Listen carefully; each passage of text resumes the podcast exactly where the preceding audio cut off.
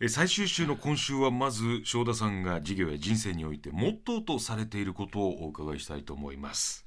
ちょっと難しい言葉なんですけど、え姿勢法音と、えー姿勢というのは誠に至るとはい。いうことで、誠を尽くすことが本当に大切なんだっていう、うんそういう言葉を私も非常に大切に取ってはいはい取ってえで法音というのはまあ恩に報いると。書くんですけど、うんはい。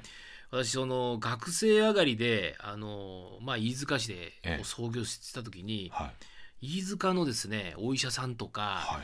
ちあの企業の経営者とかはが100人ぐらい収お金出してくれたんですよ。そういうのもあってこのハウインターナショナルという会社を最初。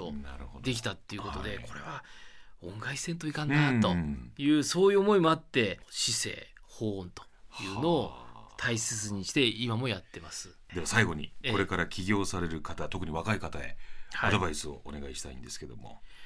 あのー今ですね時代はあのーまあ福岡もすごい力入れてますけど、はいスタートアップの時代だと思いますそうですね。うん。でそしてプレゼンテーションの時代だと思いますはあ、なるほど。